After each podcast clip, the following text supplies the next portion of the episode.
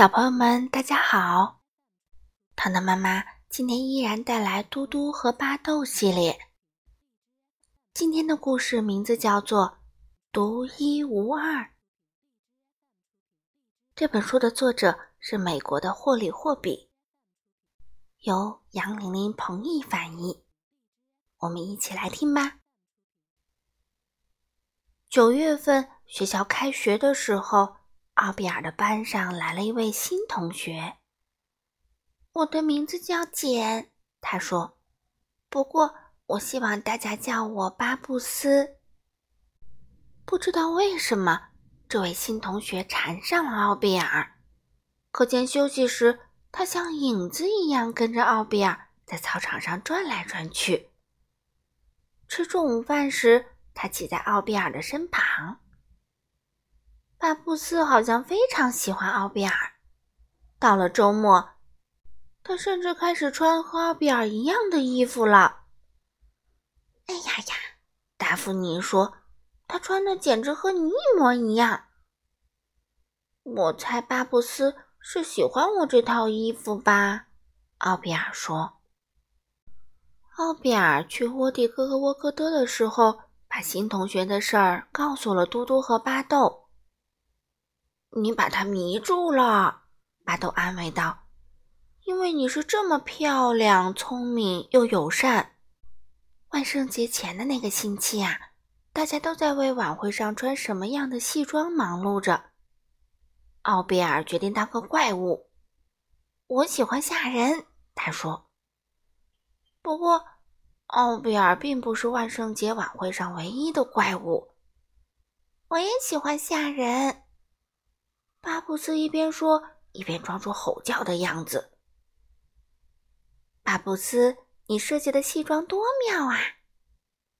他们的老师黑泽夫人说：“你在我们班级里的表现这么出色。”达芙妮很生气：“奥比尔，你怎么能容忍巴布斯抄袭你的西装啊？”当奥比尔来沃蒂格沃戈德度周末时，巴豆对他解释说：“这是因为巴布斯是新来的，不知道该如何去做。一旦他熟悉了，就会按照他自己的方法去做了。”嗯，他一定认为你样样都行。”嘟嘟说。“可黑子夫人怎么能那么说呢？”奥比尔问。“难道他看不见巴布斯在抄袭吗？”我敢肯定。黑子夫人只是想鼓励一下他，巴豆说：“老师不得不这么做。”感恩节时，奥比尔给黑子夫人做了一张特别的卡片。他画了一个高个子的英俊的朝圣者，骑着一只花里胡哨的火鸡。当他把这张卡片送给老师时，黑子夫人说：“哦，谢谢你，奥比尔。”多么巧啊！巴布斯也送给我一张贺卡，你们俩的构思一模一样。真的吗？奥比尔说：“这真是难以置信。”难以置信什么，亲爱的？哦，没什么，黑子夫人。奥比尔不想成为一个搬弄是非的人。天气一天天变冷了。空气中弥漫着一种令人兴奋的气氛。美劳课的作业是剪纸雪花，绝大多数学生的雪花都剪得各不一样，只有巴布斯的雪花剪得太像奥比尔的雪花了。黑子夫人都给了他们俩金星。太差劲了，达芙妮说。她从没听说过一个人既是抄袭者，又是老师的宠儿。如果黑色夫人喜欢巴布斯，他就忍不住要这么做。奥比尔说：“他想巴豆可能也会这么说。”奥比尔来沃蒂格沃戈德做客时说了雪花的事，嘟嘟很吃惊。啊，抄袭者居然还能得到一颗金星！天哪！没关系，巴豆平静地说。我们都知道是谁做出了最美丽的雪花。整个冬天，巴布斯都戴着一顶显眼的红色羊毛帽。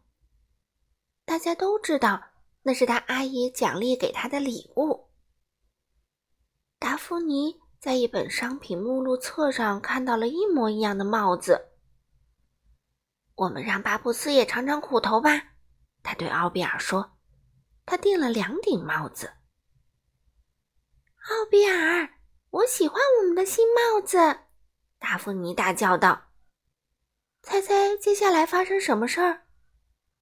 哦呦呦，巴布斯，看样子你已经引领时尚风潮啦！黑子夫人说。嗯，我知道。巴布斯说。这不是很激动人心吗？接着情人节到了，奥比尔将一只小猪画成了丘比特，称它为朱比特。巴布斯想，这真是一个绝妙的主意，但画要画的更大一点儿。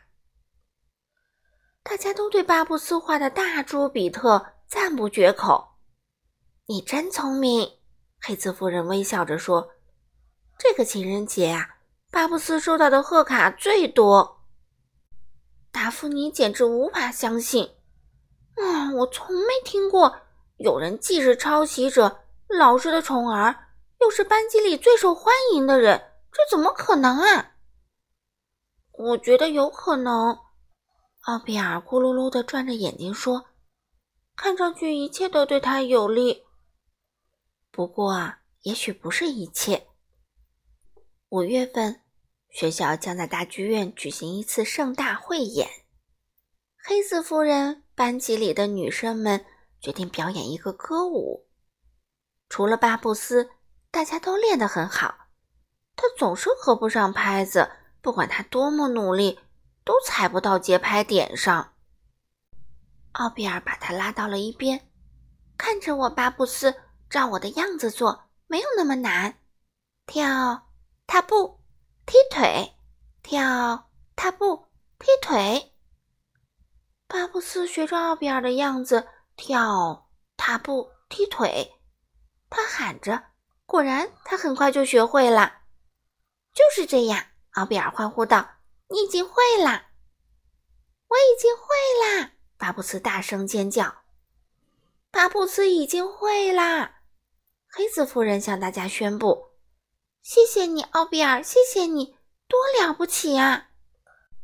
嗯，你为什么要去帮超级小姐啊？达芙妮问。因为我想让我们的表演更完美啊！奥比尔回答说。的确，那天晚上他们的表演征服了所有的观众。而那天晚上最耀眼的明星呢，就是独一无二的奥比尔。精彩！巴豆喊着。精彩！嘟嘟大叫着。